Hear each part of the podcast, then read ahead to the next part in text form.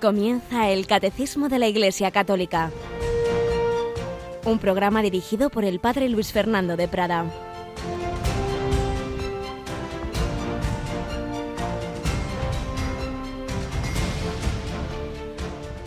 Se ha manifestado la gracia de Dios que trae la salvación para todos los hombres, enseñándonos a que, renunciando a la impiedad y a los deseos mundanos, llevemos ya desde ahora una vida sobria, justa y piadosa, aguardando la dicha que esperamos, la manifestación de la gloria del gran Dios y Salvador nuestro Jesucristo, el cual se entregó por nosotros para rescatarnos de toda iniquidad y purificar para sí un pueblo de su propiedad, dedicado enteramente a las buenas obras.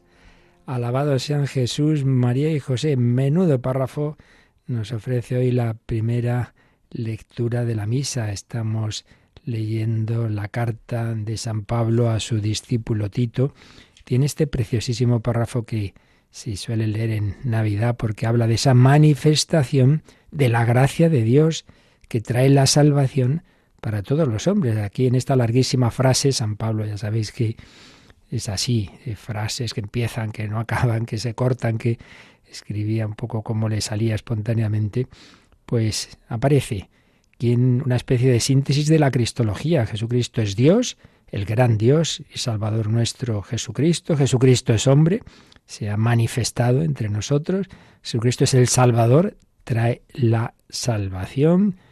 Eh, dice rescatarnos, es nuestro redentor, se entregó por nosotros para rescatarnos, para purificar a su pueblo, su pueblo que es la iglesia, prolonga su acción a través de ella, nos purifica, nos renueva, para que renunciando a la impiedad y a los deseos mundanos llevemos ya desde ahora, ya desde ahora, una, una vida sobria, justa y piadosa. El Señor transforma nuestra vida y Jesucristo volverá, aguardando la dicha que esperamos, la manifestación de la gloria del gran Dios y Salvador nuestro, Jesucristo el cual se entregó por nosotros para rescatarnos de toda iniquidad. Es nuestro redentor, es mi redentor, es tu redentor. ¿Eres consciente de que todo se lo debemos?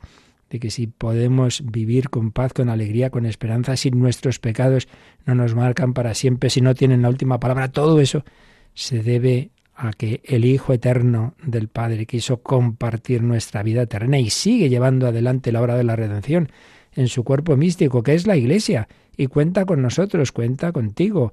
Cuenta también con Yolanda Gómez. Buenos días, Yolanda. Buenos días. Cuenta con Radio María, cuenta con tantas cosas que el Señor ha ido suscitando y sigue suscitando en la Iglesia porque nos pide colaboración. Tú necesitas mis manos, mi trabajo, que a otro descanse. Necesita también que nuestros oyentes pues también colaboren con su oración, con sus sacrificios, con sus donativos, con su apostolado. La semana que viene, si Dios quiere, el lunes Em, aprovechando, me habían pedido participar en un cursillo de formación permanente de los sacerdotes de Orihuela Alicante, vamos a tener un encuentro con oyentes, se va a unir ni más ni menos que el obispo de la diócesis, el señor Munilla, para que podamos saludar y personalmente me encuentre con los oyentes que quieran venir de Alicante. ¿Nos recuerdas dónde y cuándo va a ser ese, ese encuentro, Yolanda? pues que anoten en su agenda, es el lunes, el próximo lunes, el 14 de noviembre, a las cinco y media de la tarde. Y tendrá lugar en la Casa Sacerdotal de Alicante, que está en la calle Aureliano Ibarra número 11. Qué bien, pues sí, ahí todos los que queráis, os contaremos cómo va la radio, os contaremos los proyectos y bueno, las distintas circunstancias. Eh, hablaremos algo de lo que queráis de la nueva programación y todo ello, ya digo, contando con el testimonio de, de, alguien que tantos años lleva colaborando con Radio María, que es el obispo que desde, desde hace meses lo es de esa querida diócesis levantina, Orihuela, Alicante. Precisamente oíamos a Federico Jiménez de Cisneros hablarnos del que fue su obispo muchos años, ya fallecido, yo le he conocido, don Pablo Barrachina, que dejó pues una estela imborrable de sus muchos años de pontificado, unos seminarios estupendos que siguen adelante, una labor de formación sacerdotal. El Señor cuenta con los sacerdotes, cuenta con los religiosos, cuenta con los laicos, cuenta con todos, pues que nosotros no dejemos de poner nuestra colaboración cuenta con los sacerdotes, digo, y precisamente estábamos leyendo en esta especie de parábola que escribe el padre José Granados de, explicar un poquito los sacramentos, estaba él dando voz, imaginaba que San Pablo está explicando a aquel hombre que fue apaleado en el, el, borde del camino, le estaba explicando el sacramento del orden sacerdotal. Vamos a seguir escuchando esa explicación y no nos olvidemos de pedir unos por otros para que siga adelante la extensión del reino de Dios.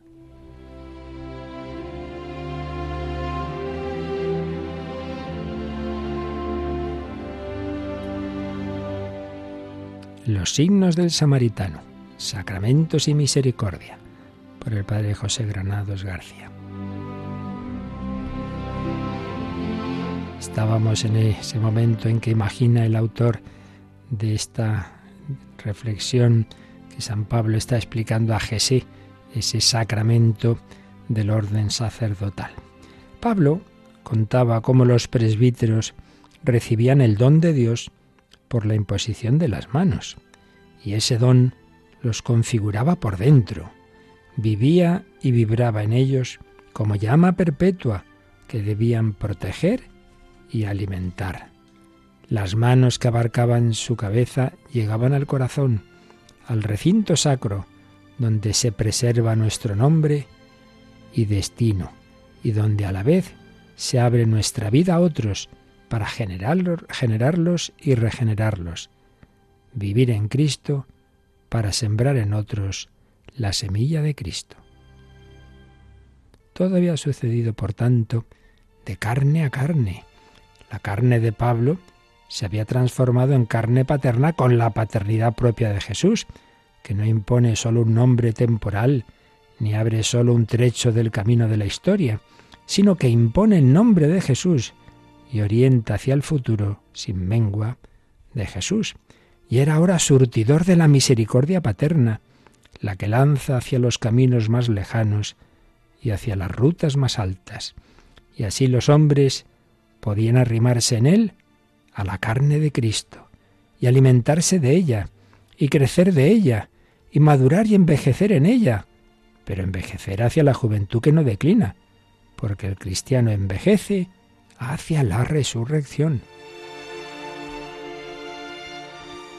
Si esto es así, dijo Jesé, entonces el samaritano no solo nos dejó su emplasto y su ungüento, su óleo, su vino, su agua y su pan, sino también sus manos de médico probado. Recordemos que el samaritano era el propio Jesús. Él se hace visible en sus ministros, no sólo como medicina de la misericordia, sino como médico de la misericordia. Así era. Gracias al sacerdocio, del Nazareno no sólo quedaban palabras, sino la misma voz, esa familiaridad que goza quien, preguntado por su nombre, responde simplemente soy yo, y le abren la puerta. Era la certeza de que la palabra de Jesús no se extinguiría al recorrer los largos pasillos de la historia, que nos podía alcanzar no solo su eco débil, amortiguado de pared en pared, no solo su idea desnuda y flaca, sino su tono cálido, su enérgica inflexión, su urgencia apremiante. Pablo tenía que partir. Su paternidad le llamaba. Sus pies recogerían el polvo de los caminos de todo el mundo.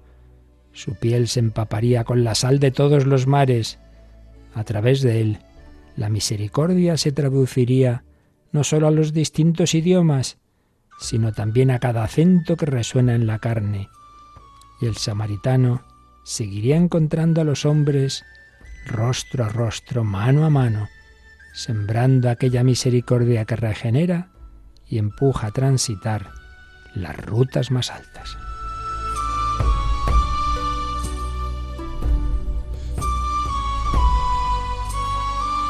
Pues sí, gran regalo que nos ha hecho Jesús a través de su iglesia, a través de los sacramentos y en particular hoy recordando este sacramento del orden sacerdotal. Sacerdote es el mismo Cristo en ese sentido, claro, su persona es débil y pecadora, pero en tanto en cuanto hace presente a Cristo vivo, El que te perdona los pecados cuando te confiesas es Jesucristo, no es el sacerdote. Y te da no el, el cuerpo del sacerdote, sino el cuerpo de Cristo cuando vas a la misa y no sus propias ideas, sino la palabra de Dios. Cuando asistes a la predicación bien hecha y fundada en esa palabra, sí, Jesús actúa, se comunica, nos perdona, nos sana, el que sana a los enfermos, el que les da esa fortaleza a su alma, que, tantas veces repercute también en el cuerpo a través de la unción de enfermos, etcétera, etcétera. Es Jesucristo vivo. No somos seguidores de una ideología, del recuerdo de un difunto, sino que conocemos, podemos conocer, dialogar, tener intimidad, tratar con alguien vivo, Cristo resucitado y vivo, que a través de su iglesia, que a través de sus sacramentos, es el buen pastor que nos conduce a la vida eterna.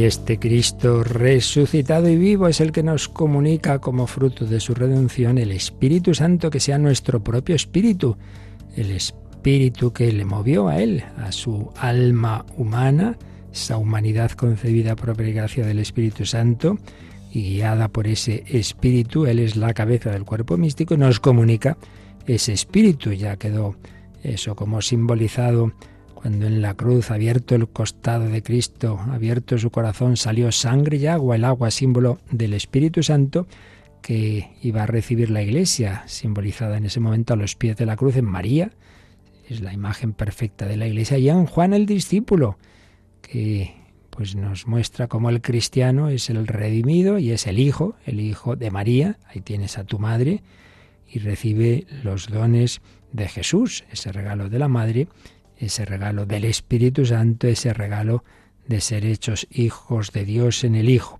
Bueno, pues todo eso se nos comunica a través, en primer lugar, del gran sacramento esencialísimo del bautismo, pero también de la confirmación que, como hemos estado explicando todos estos días, pues viene a ser como una segunda parte del bautismo, son dos sacramentos íntimamente ligados. Y después de haber visto así una visión de conjunto sobre cómo se fue preparando en la historia de la salvación cómo fue prefigurado este sacramento, cómo proviene de, como os digo, de Cristo, cabeza, que lleno del Espíritu Santo nos lo comunica a nosotros. Luego vimos cómo es la celebración, los signos que hay en ella, los diversos ritos. Y estábamos en los efectos. En, en síntesis, el efecto fundamental es una nueva, especial comunicación del Espíritu Santo, porque no hay que olvidar que la primera ya se hizo esa comunicación en el bautismo. Y la analogía que veíamos es que así como en la vida de Cristo están esos dos grandes misterios, la Pascua, muerte y resurrección de Jesús, y Pentecostés, pues análogamente en el cristiano la Pascua tiene su correlato en el sacramento del bautismo, somos incorporados a Cristo, a su misterio pascual, a su muerte y resurrección, y la confirmación tiene su correlato en el en Pentecostés, una nueva y profunda y plena efusión del Espíritu Santo. El cristiano ya estaba incorporado a Cristo, ya había recibido su Espíritu, pero siempre podemos, y, y, Dios así lo quiere, es recibir más y más y más y más comunicación de ese Espíritu Santo que nos vaya invadiendo cada vez más. En definitiva, la vida espiritual es participación progresiva en la resurrección de Cristo e inundación progresiva de esa agua viva que es el Espíritu Santo, hasta ya estar totalmente inundado, que eso será el cielo. Pero aquí es un proceso. Y en ese proceso pues hay que acudir, uno no puede hacer como un compañero, yo tuve que muy listo, muy sabio, estudiaba en Roma, pero las cosas prácticas menos, menos. Y contaba que, que cuando una, la primera vez que se volvió de Roma a España eh, en coche, en su cochecillo, pues en un momento dado el coche no funcionaba, no funcionaba. Y ya, pues, hombre ya, ya avisa y, y, van a ver los, eh, los de la urgencia, a ver qué pasaba y tal. Y ya le preguntan, oiga, pero, pero usted echó gasolina. Sí, claro, al salir de Roma, toma, al salir de Roma. Ha hecho ya más de mil kilómetros, no, no había parado a echar gasolina. Pues a veces pensamos que yo, uno, si ya me confesé, sí, sí, ¿cuándo? Hace un año, ah, toma. Pues desde luego así poco, poco vamos a avanzar, ¿eh? Tenemos que seguir reponiendo, seguir recibiendo esa comunicación del Espíritu Santo. Efectos de la confirmación. En síntesis, esa efusión especial del Espíritu Santo. Pero luego, ya detallando más, el número 1303 nos recordó que nos introduce más, más profundamente en la filiación divina. Ya fuimos hechos hijos de Dios en el bautismo, pero pues esa filiación, ese espíritu de hijos en el Hijo se nos comunica más, nos, nos une más firmemente a Cristo. Comunica también en nosotros de una manera mayor esa, esa acción de los dones del Espíritu Santo. Nos incorpora también más, nos hace más, más fuerte, más perfecto nuestro vínculo con la Iglesia, con la Iglesia. Que recordemos que eso viene significado en el gesto de la paz que el obispo o su delegado da aquel al que acaba de confirmar la paz contigo y con tu espíritu, el representante de, la Iglesia, pues da esa señal de que, oye, tú ya estás más metido aún en la Iglesia. Y finalmente veíamos que nos concede una fuerza especial del Espíritu Santo para difundir y defender la fe. Si el bautismo, digamos, nos ha metido en la familia, la confirmación nos da fuerza para defender a la familia para contar a los demás que, oye, que esto te va, a ti también, también es para ti, que esto no es para un grupo que nos ha dado por ahí. No, no, que todos los hombres están llamados a unirse a Cristo y unirse a Cristo en su cuerpo místico, no cada uno como le da la gana, a su aire, sino en una familia que se llama la Iglesia. Bueno, pero nos queda un efecto de la confirmación, análogo al que ya vimos en el bautismo, que es que eh, nos deja una especie de marca espiritual, algo que dice esto ya es para siempre, que llamamos el carácter. Y eso es lo que nos va a exponer estos dos últimos números de este apartado, los números 1304 y 1305. Así que Yolanda, vamos con el primero de ellos, el 1304. La confirmación, como el bautismo, del que es la plenitud, solo se da una vez. La confirmación, en efecto, imprime en el alma una marca espiritual indeleble, el carácter que es el signo de que Jesucristo ha marcado al cristiano con el sello de su espíritu, revistiéndolo de la fuerza de lo alto para que sea su testigo. Pues aquí ya se nos ha recordado lo esencial de, eso que dijimos, que es el carácter, que por cierto, recordemos que eh, esta especie de marca espiritual, de sello espiritual, esto ya lo explicamos al hablar del bautismo, pues se da en tres sacramentos, en el bautismo, en la confirmación y en el orden sacerdotal. Por eso nos sugiere el catecismo que repasemos el número 1121, mm, donde precisamente se nos decía eso, que sacramentos imprimen, imprimen carácter. Así que yo le andamos a leer también ese número.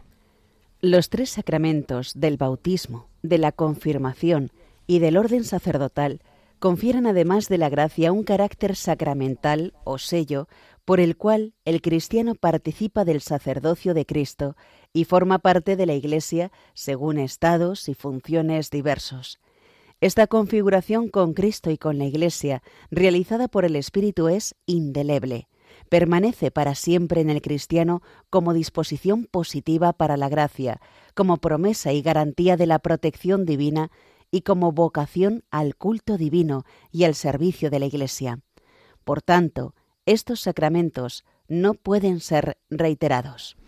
Esto último es lo más claro y es la conciencia que la Iglesia tuvo desde el principio, cuando surgieron aquellas discusiones en África de que aquellos que cuando había habido persecución pues habían flaqueado en su fe, habían apostatado para, para salvar el pellejo, entonces luego pasa la persecución, y, algunos decían, pues esto ya, pues se acabó. Hombre, no, no, que, se han arrepentido y quieren volver a la comunión de la iglesia. Bueno, pues sí, pero pues si eran sacerdotes ya no lo son. Ahora ya no pueden, no pueden, no pueden ejercer el sacerdocio. No, no es así, no es así. Actuarían mal, pero, pero eso es para siempre. Y, no, y si estaban bautizados y pues hay que volverlos a bautizar, que no, que bautizado queda uno para siempre. Esa conciencia de que son para siempre, que por tanto no pueden reiterarse, sino que si se ha recibido, se ha recibido. Y la reflexión, pues que en la Iglesia se hace, guiadas por ese Espíritu Santo con que Jesús la asiste, pues nos ha ayudado a ir profundizando, en efecto, y viendo en textos de San Pablo, que ya vimos, vamos a repetir otra vez todo, que hablan de ese sello espiritual, pues algo así, la analogía de que así como un pastor que tiene sus ovejas les pone una marca o otros, otro ganado, pues nosotros no somos ganado, sino muy queridos por el Señor como hijos, pero tenemos esa especie de marca para siempre, gracias a Dios, que luego podemos vivir mal lo que hemos recibido, pero siempre queda algo ahí, queda esa, esa señal, esa, dice este número, que es como una disposición positiva para la gracia. Ya explicamos que uno incluso puede ocurrir que reciba mal por ejemplo, el sacramento de la confirmación, por desgracia, pues, pues me temo que más de uno y más de dos, cuando se confirman adolescentes, a veces, bueno, bueno, vamos a confirmarnos y tal, que sí, que es válido, porque, porque no dicen que no, que sí, que lo quieren hacer, pero a lo mejor ni se han confesado, en fin, están mal. Entonces, en ese sentido, no han recibido esa gracia santificante, al revés, ¿no? Pues lo han hecho mal, pero eso no quita que han recibido la confirmación, que cuando luego se arrepientan, que, por bastantes casos conozco también, ¿no? Que después de haber sido confirmados, pues no bien preparados, luego después tienen una experiencia del Señor, se convierten y tal, no hay que volverlos a confirmar, confirmados están. Pero ese sello que recibieron, en efecto, eso también ha ayudado, sin ninguna duda. Hay ahí algo especial, algo como una marca, un sello del Señor. Y recordemos, lo ha dicho este número muy bien, pues todo lo que implica ese ser marcados en la Iglesia por el bautismo, por la confirmación y luego a otro nivel el orden sacerdotal. Dice que nos permite participar del sacerdocio de Cristo. Aquí es en el sentido del sacerdocio común de los fieles. Luego, claro, el orden sacerdotal pues ya sería el sacerdocio ministerial, pero el sacerdocio común de los fieles que nos incorpora ya desde el bautismo a Cristo sacerdote, profeta y rey. Es decir, que yo puedo, como cristiano, cada uno de nosotros estamos llamados a ser sacerdotes en ese sentido, de ofrecer nuestra vida, de ofrecer nuestras oraciones, de interceder por el mundo. Eso no solo lo hace el presbítero, sino todo cristiano. Orar. San Pablo se lo pide a todos sus discípulos en sus cartas, ¿verdad? Orad por mí. Sacerdotes, profetas, en el sentido de dar testimonio de Cristo y rey, en el sentido de colaborar extender el reino de Cristo. Pues bien, todo esto se da en, en ese carácter, en ese carácter que nos, nos, nos da esa, esa disposición positiva, dice este número, para, ese, para la apertura a Dios y para participar en el culto. Propiamente, un no cristiano, un no bautizado, pues no debería estar en una celebración eucarística. De hecho, así se hacía. Tradicionalmente, pues aquellos catecúmenos que se estaban preparando al bautismo, hasta que no lo recibían, no podían participar en toda la misa, en todo caso en la primera parte, pero no más, porque tú todavía, todavía no, no has recibido esa configuración, ese, esa, esa marca, ese carácter que te permite realmente dar culto a, a, Dios desde Cristo mismo, no a nivel natural, sino como miembro de Cristo. Pero este número que estábamos comentando, en 1304, termina con una cita bíblica, porque dice que este carácter es el signo de que Jesucristo ha marcado al cristiano con el sello de su espíritu, revistiéndolo de la fuerza de lo alto para que sea su testigo. ¿Cuál es la diferencia entonces entre el carácter del bautismo y el de la confirmación? Pues básicamente esto que decíamos, el bautismo, eres incorporado a Cristo, ya eres miembro de la Iglesia, pero la confirmación, además, te da ese sello del Espíritu te da la fuerza de lo alto, no solo para vivirlo, digamos, en casa, sino para ser testigo de esto hacia afuera, para que tú seas apóstol de Cristo. Y pone la cita de Lucas 24, 48 a 49, que es en el final del Evangelio de San Lucas, cuando Jesús les dice a sus apóstoles, vosotros sois testigos de esto, todo lo que habían vivido con él. Mirad, yo voy a enviar sobre vosotros la promesa de mi Padre.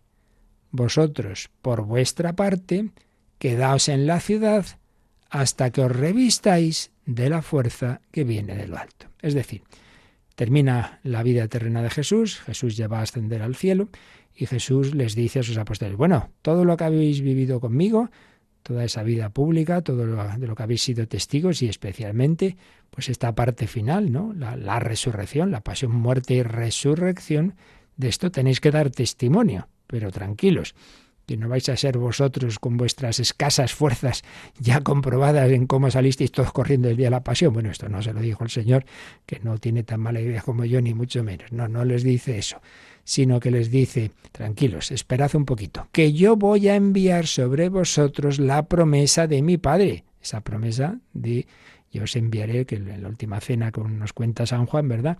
Que Jesús se lo dice pues tranquilitos que, que, vendrá sobre vosotros el Espíritu Santo, otro paráclito. Yo voy a enviar sobre vosotros la promesa de mi Padre. Vosotros, por vuestra parte, ¿qué tenéis que hacer ahora? ¿Ir ya a evangelizar? No, no, todavía no. Quedaos en la ciudad hasta que os revistáis de la fuerza que viene de lo alto. Realmente es precioso, ¿no? Esto nos debe dar esa conciencia de que yo no puedo lanzarme a evangelizar así porque sí, Primero hay que recibir mucho, eh, formarse bien y sobre todo orar. No, no, no salgáis ya por ahí a, evangelizar sin haber recibido la fuerza de lo alto.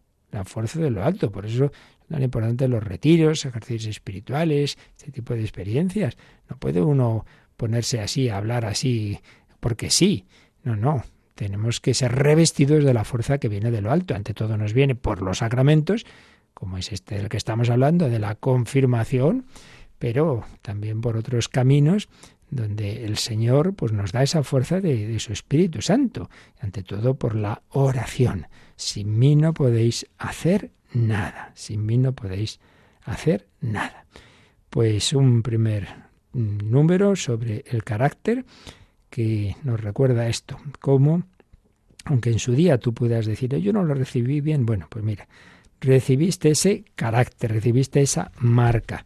Vamos a acudir una vez más a este librito, un librito que escribió sobre todo para jóvenes un teólogo liturgista jesuita, el padre Guenaga, y donde explicaba pues estos sacramentos y en concreto sobre el carácter de la confirmación decía que es la confirmación y desarrollo del carácter bautismal. Hace más profunda esa huella que ya había dejado en el bautizado. La huella que deja en el bautizado y ahora confirmado, la aproximación del amor eterno de Dios. Qué bonito. La manera de, ver el carácter del bautismo y la confirmación como una mayor eh, huella que deja ese amor eterno de Dios. El carácter bautismal orienta hacia Dios, para siempre orienta hacia Dios como Cristo estuvo siempre orientado hacia el Padre. Esto es muy importante y muy bello.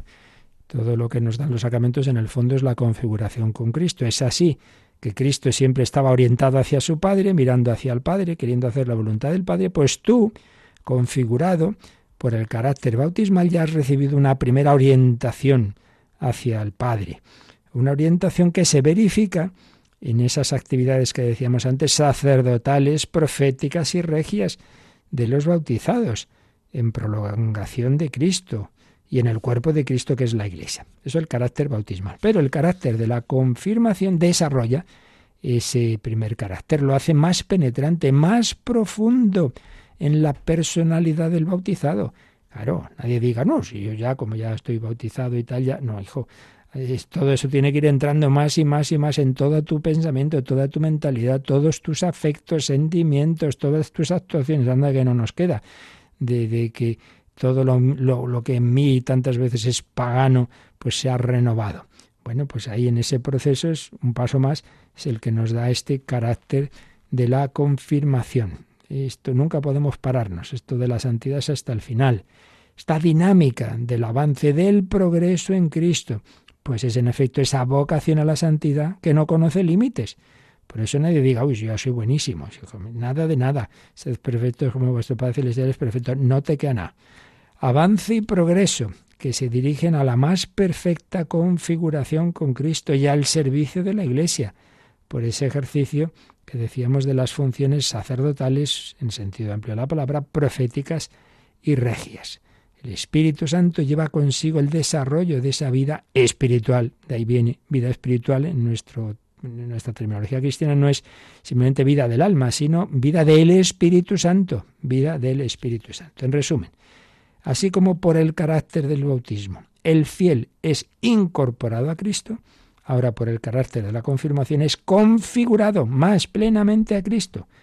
Yo ya estaba incorporado, pero ahora se me hace más parecido a Cristo, recibo más comunicación de su Espíritu Santo, que va haciéndome más parecido a Él, que quien me ve a mí le ve a Él, me ve a Él.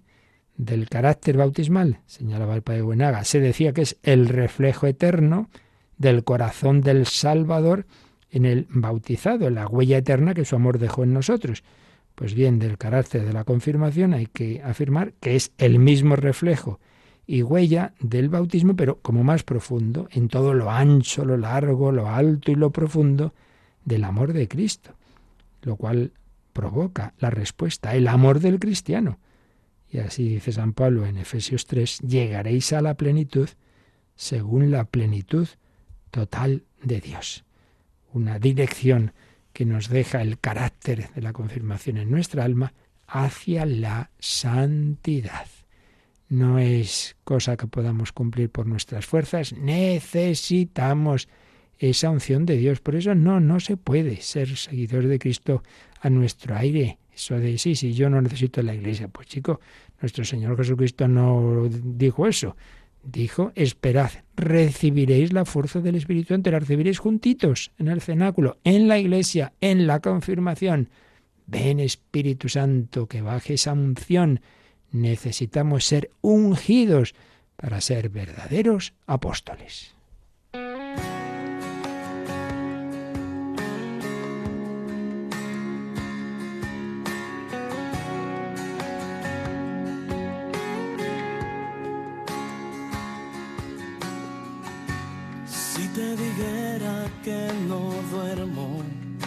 Pensando en ti.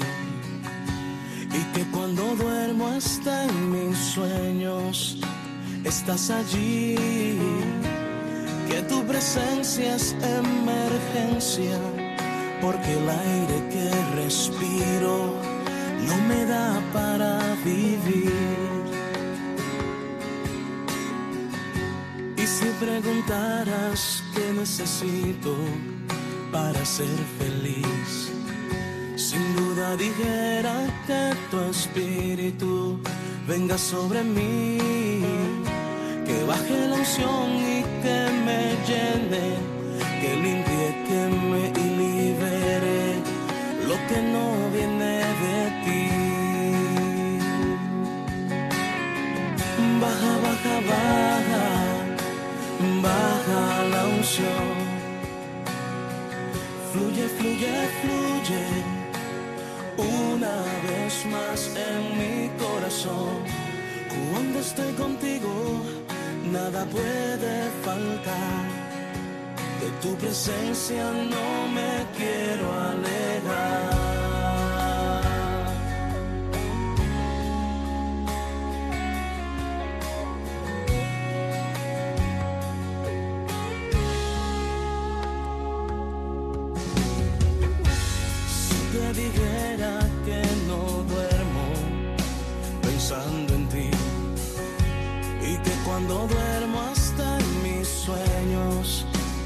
Allí.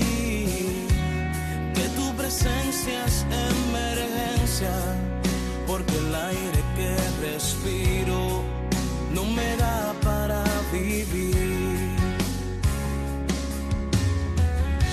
Y si preguntaras qué necesito para ser feliz, sin duda dijeran que tu espíritu venga sobre mí, que baje la unción y que me llene, que limpie, que me libere lo que no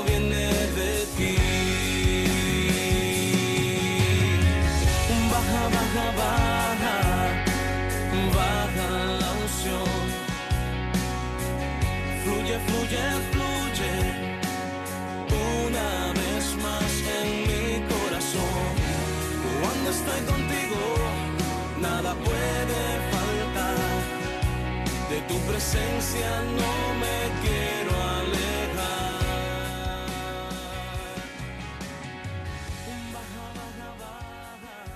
El Catecismo de la Iglesia Católica en Radio María. Baja la unción, sin esa unción no haremos nada provechoso.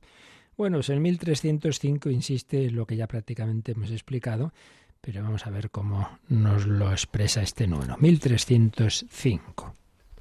El carácter perfecciona el sacerdocio común de los fieles recibido en el bautismo, y el confirmado recibe el poder de confesar la fe de Cristo públicamente y como en virtud de un cargo.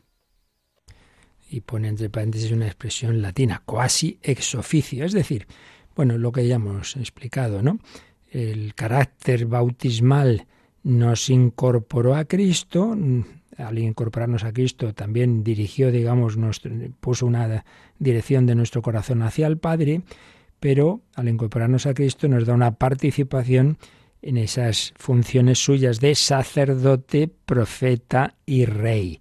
Sacerdote, en ese sentido, una vez más lo repetimos, algunos arman líos con esto, de que todo cristiano está llamado a ofrecer la vida y a orar y a dar culto a Dios, en ese sentido. Sacerdote, profeta, en el sentido de dar testimonio, y rey, en el sentido de extender el reino de Cristo. Pues bien, el carácter de la confirmación sobre todo acentuó ese aspecto que digo de dar testimonio públicamente. Ya no solo eres miembro de la familia, sino que invitas a otros a entrar en la familia.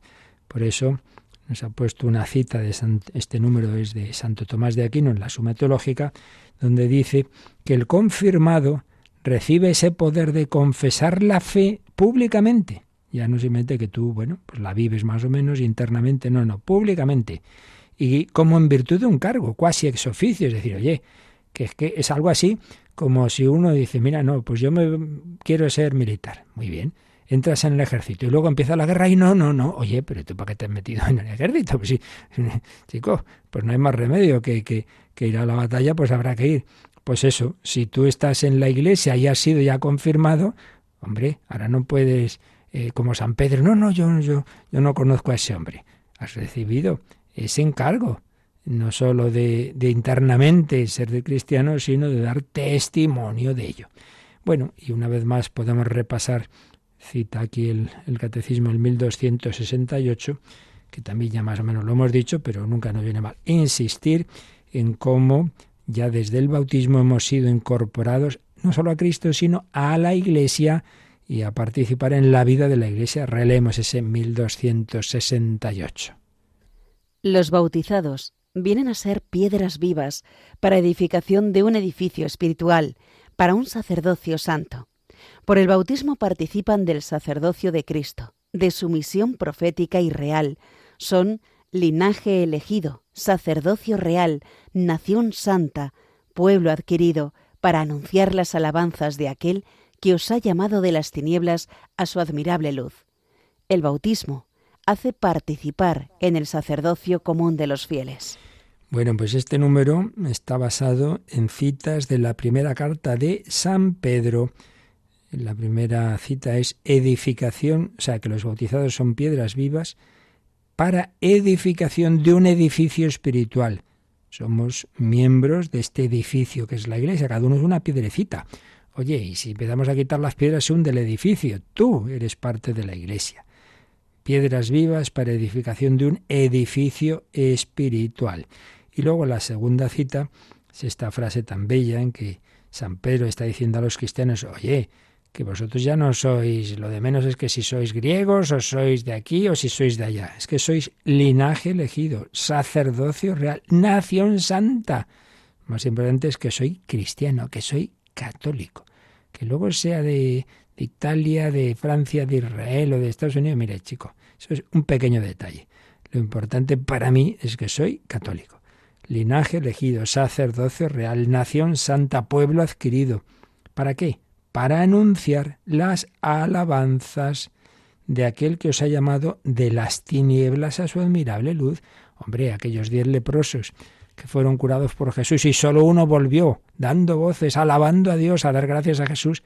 Todos hemos sido salvados, perdonados, hemos sido llamados de las tinieblas a la luz, nuestra vida tiene sentido, sabemos de dónde venimos, a dónde vamos, hombre, y no mm, proclamas las alabanzas de Dios, no das culto a Dios, por un lado en, interiormente, luego comunitariamente en la iglesia y luego dando testimonio ante los demás, pues a todo esto nos ayuda, nos capacita la confirmación. Bueno, pues con esto lo esencial ya lo tenemos de los efectos de la confirmación. Si la vivimos bien y luego, por supuesto, seguimos alimentando eso que recibimos en el bautismo y confirmación, que no se pueden repetir, lo seguimos alimentando con los sacramentos que sí se pueden repetir, que básicamente son la penitencia o confesión y la Eucaristía.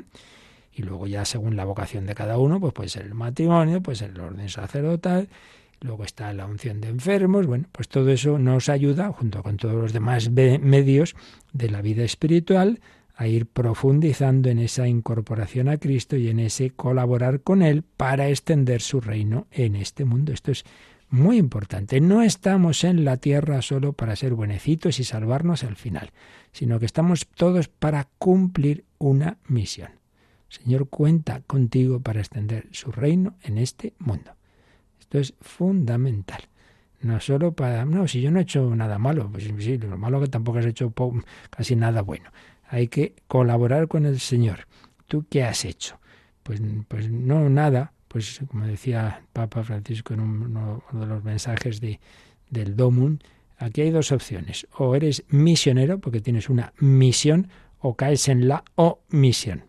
Misión o bien omisión pues esperemos que sea la misión, que seamos misioneros. Bueno, pues pasamos al siguiente apartado de explicación de la confirmación, que es sobre el sujeto que puede recibir este sacramento. Luego el siguiente apartado será quién lo puede administrar, el ministro de la confirmación. Pero vamos de momento a quién puede recibir este sacramento. Esto se nos explica en seis números, del 1306 al 1311.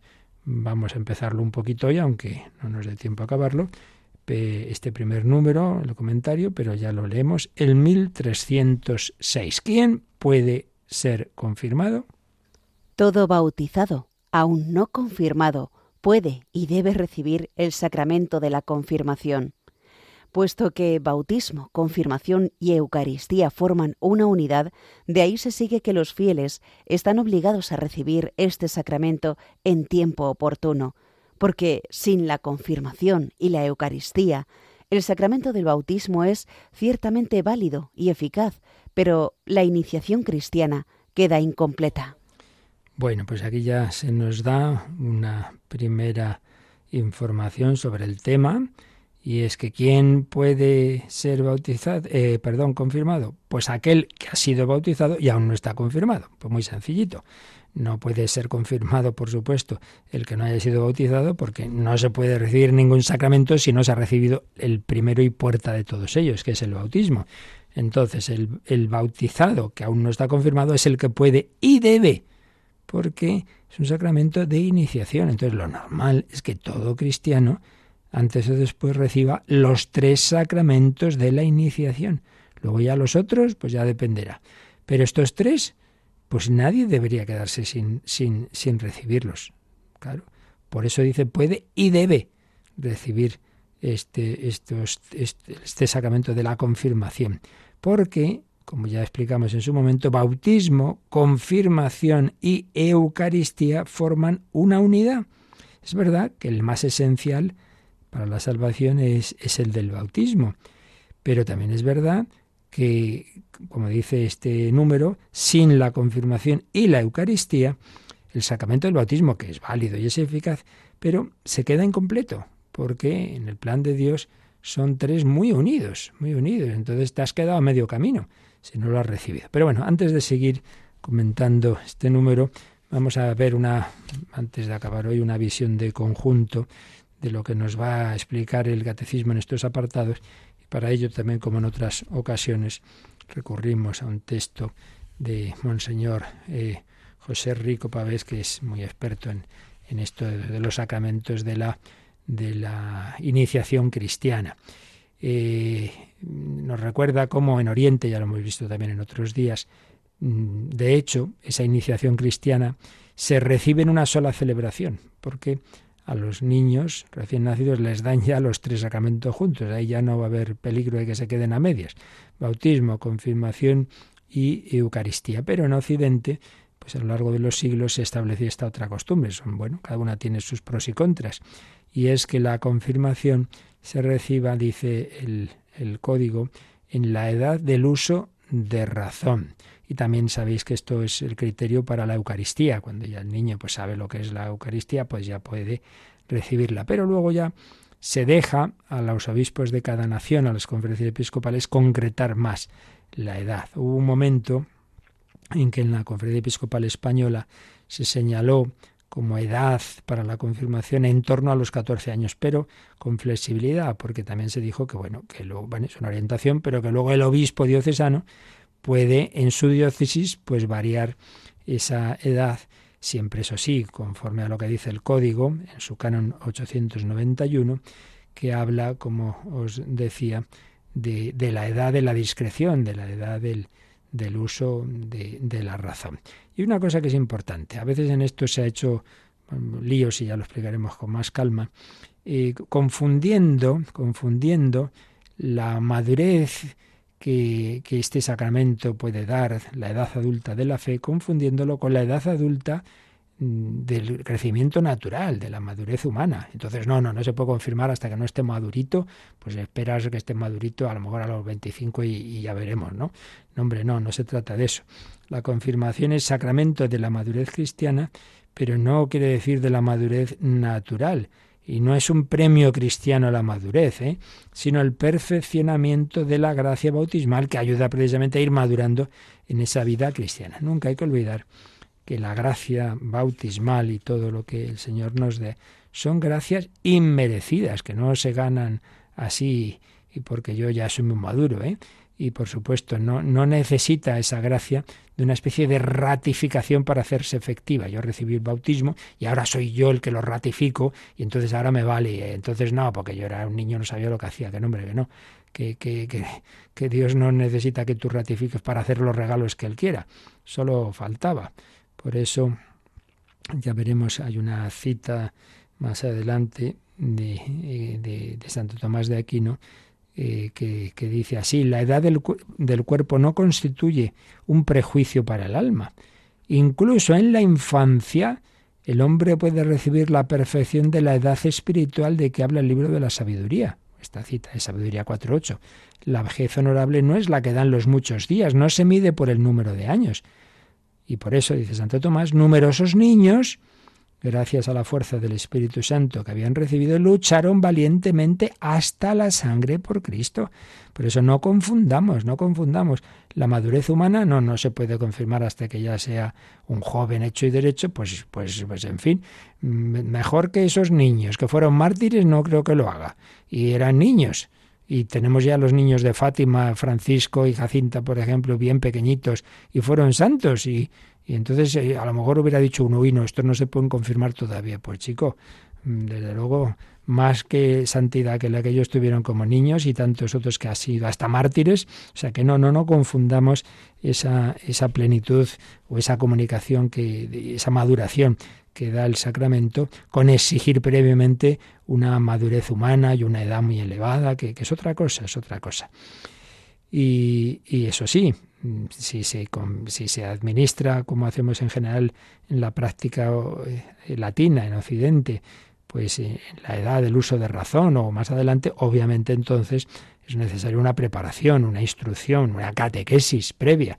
Otra cosa, en cambio, es si se recibe de bebé, como en Oriente, eh, o en circunstancias especiales entre nosotros, entonces claro, la catequesis será después, ¿no?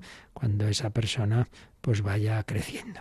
Finalmente señalaba Monseñor Rico que para recibir el con fruto el sacramento hay que estar en gracia de Dios. Por tanto, si uno se confirma, pues ya con una cierta edad, pues lo suyo es eso, prepararse bien y, y, hombre, siempre es muy conveniente confesarse antes. Pero recuerdo lo que antes hemos señalado, que aun en la hipótesis de que uno no se prepare e incluso esté en pecado, el sacramento se recibe, la confirmación, el carácter se recibe. Otra cosa es que en ese momento pues no dará los frutos que tenía que dar, claro, porque no se ha hecho bien, pero, pero ahí queda esa señal, esa orientación hacia, hacia Cristo, hacia el Padre, esa capacitación para que también va a tirar de ese que, que, lo ha hecho mal ahora, va a tirar de él, digamos, va a ser una, un empujón, una llamada de Dios a, a, al arrepentimiento y a vivir en serio eso que ha recibido, pues no muy bien recibido. Bueno, pues seguiremos viendo este, este apartado de, del sujeto que puede y debe, como veis, recibir el sacramento de la confirmación, esa fuerza del Espíritu Santo que todos necesitamos. Recibe el don, recibe la fuerza del Espíritu Santo. Nos quedamos meditándolo, agradeciendo todo lo que Dios nos regala, pidiendo esa, esa fuerza del Espíritu Santo para ser no solo hijos metidos en casa, sino apóstoles que por el mundo vayan dando testimonio de Cristo. Y si tenéis alguna consulta, alguna cuestión, pues la podéis enviar ahora. Participa en el programa con tus preguntas y dudas. Llama al 91005 9419 91005 9419. Puedes escribir un mail a catecismo arroba radiomaria.es o escribirnos un mensaje al teléfono de WhatsApp 668 594 383 668 594 383.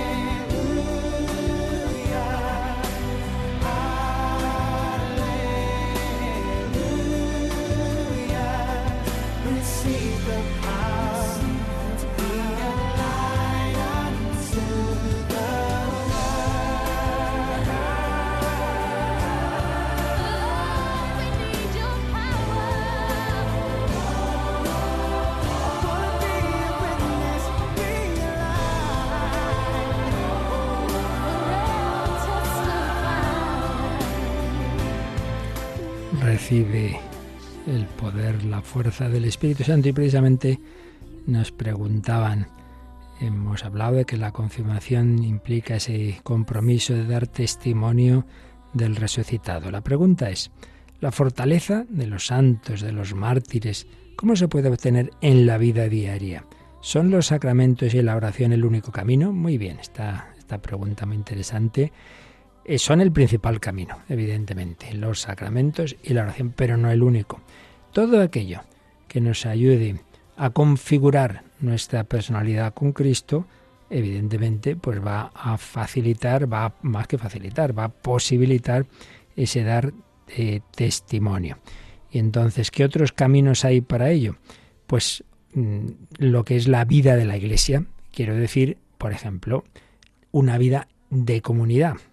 Claro, porque la oración tiene una dimensión más personal, más Cristo y yo, aunque hay también oración pública, ¿no? Y comunitaria. Pero mm, lo que es una vida comunitaria es muy bueno. En la luego ya hay que ver en cada caso, ¿verdad? La participación en grupos de la vida de la Iglesia. Porque claro, solitos todos somos muy buenos, pero luego hay que aprender a, a, eso, a convivir y en el roce de unos con otros enriquecernos, enriquecernos y formarnos. Entonces, la Iglesia tiene muchos medios que cada uno tiene que ver, porque por eso hay muchos, ¿no? Porque no todos son para todos, porque pueden ser movimientos, que pueden ser eh, procesos de, de catequesis eh, post-sacramental, digámoslo así, para profundizar en ello, mm, eh, capacitación precisamente para dar testimonio, movimientos apostólicos que nos ayudan en este sentido, misioneros, procesos neucatecumenales, eh, experiencias, retiros de, un tipo y de otro, carismáticos, Emaús, todo eso, ejercicios espirituales, madre mía, ejercicios espirituales, anda que no, que no fortalecen, que no forman para para esta, esto que nos pregunta aquí esta persona, ¿verdad? Por tanto, todos esos medios comunitarios que en la vida de la Iglesia se nos ofrecen esas experiencias, bien de tipo más puntual, esto que digo, ¿no? Pues un fin de semana o una semana de una experiencia fuerte, de ejercicios espirituales, de cursillos de cristiandad, de, en fin, tantas y tantas experiencias que hay, o algo ya a lo largo del tiempo, pues eso, el participar en la vida de una de estas realidades que pues todas las semanas o dos veces a la semana tienes el profundizar en la palabra de Dios, etcétera, etcétera, etcétera. Y luego también el, la formación personalizada que nos da lo que llamamos dirección espiritual o acompañamiento espiritual. Eso también ayuda muchísimo. El que tengas esa persona, normalmente sacerdote, pero puede no serlo también, alguien con más experiencia que te ayuda en ese forjar la personalidad cristiana. Por tanto, lo principal, sacramentos, vida de oración, pero también vida común, con todos esos medios que cada uno tiene que ver, discernir a él cuál le puede ayudar más, medios de formación que se ofrecen en las parroquias, por supuesto, tampoco tienen que ser los movimientos necesariamente, puede uno tener una parroquia con muchos medios que te ofrecen, ¿no? Pero también todas esas realidades que hay en la iglesia, esas experiencias fuertes de formación y luego a ser posible la dirección espiritual. Y luego llega otra pregunta de cómo he mencionado bautismo y confirmación como los sacramentos que nos hacen participar del sacerdocio común de los fieles. Dice, ¿se podría decir lo mismo en el matrimonio? Hombre, de la misma forma no, porque eso está claro en la tradición de la Iglesia, que son los tres sacramentos de iniciación, bautismo, confirmación, también la Eucaristía, los que nos permiten participar de ese sacerdocio común. Pero una cosa es que son los que nos abren nos incorporan a ese sacerdocio común y otra cosa es que en efecto el matrimonio como matrimonio tiene una forma muy bella de ejercer ese sacerdocio común, que es la oración en común y sobre todo si hay, si Dios así lo concede, hijos, claro, que esa iglesia, que esa familia sea ya como lo que dice la iglesia, ¿no? Una iglesia doméstica, sea ya un templo que, que aunque no vayas a la hoy no vamos a la iglesia, ojalá pudiéramos, pero no vamos, pero oye, en nuestra casa rezamos juntos. Oh, claro, en ese sentido, pero más que decir que nos incorporan al sacerdocio común, porque eso lo hacen los sacramentos de iniciación, son una forma de ejercerlo muy bella, eh, que ojalá, ojalá, pues todas las familias cristianas lo hicieran porque no basta que luego cada uno rece. Hombre, eso está muy bien, pero mejor también, tiene que haber oración en común. Bendecir la mesa, rezar por la noche. Hay quienes por la mañanita antes de irse pues rezan juntos, rezan la el rosario que antes tantas veces se rezaba en las familias. Son formas preciosas de ejercer ese sacerdocio común como matrimonio, como padres de familia. Bueno, pues a vivir hoy ese sacerdocio común, a dar testimonio de Cristo y para ello pedimos su bendición, la bendición de Dios Todopoderoso. Padre, Hijo y Espíritu Santo, descienda sobre vosotros. Alabado sea Jesucristo.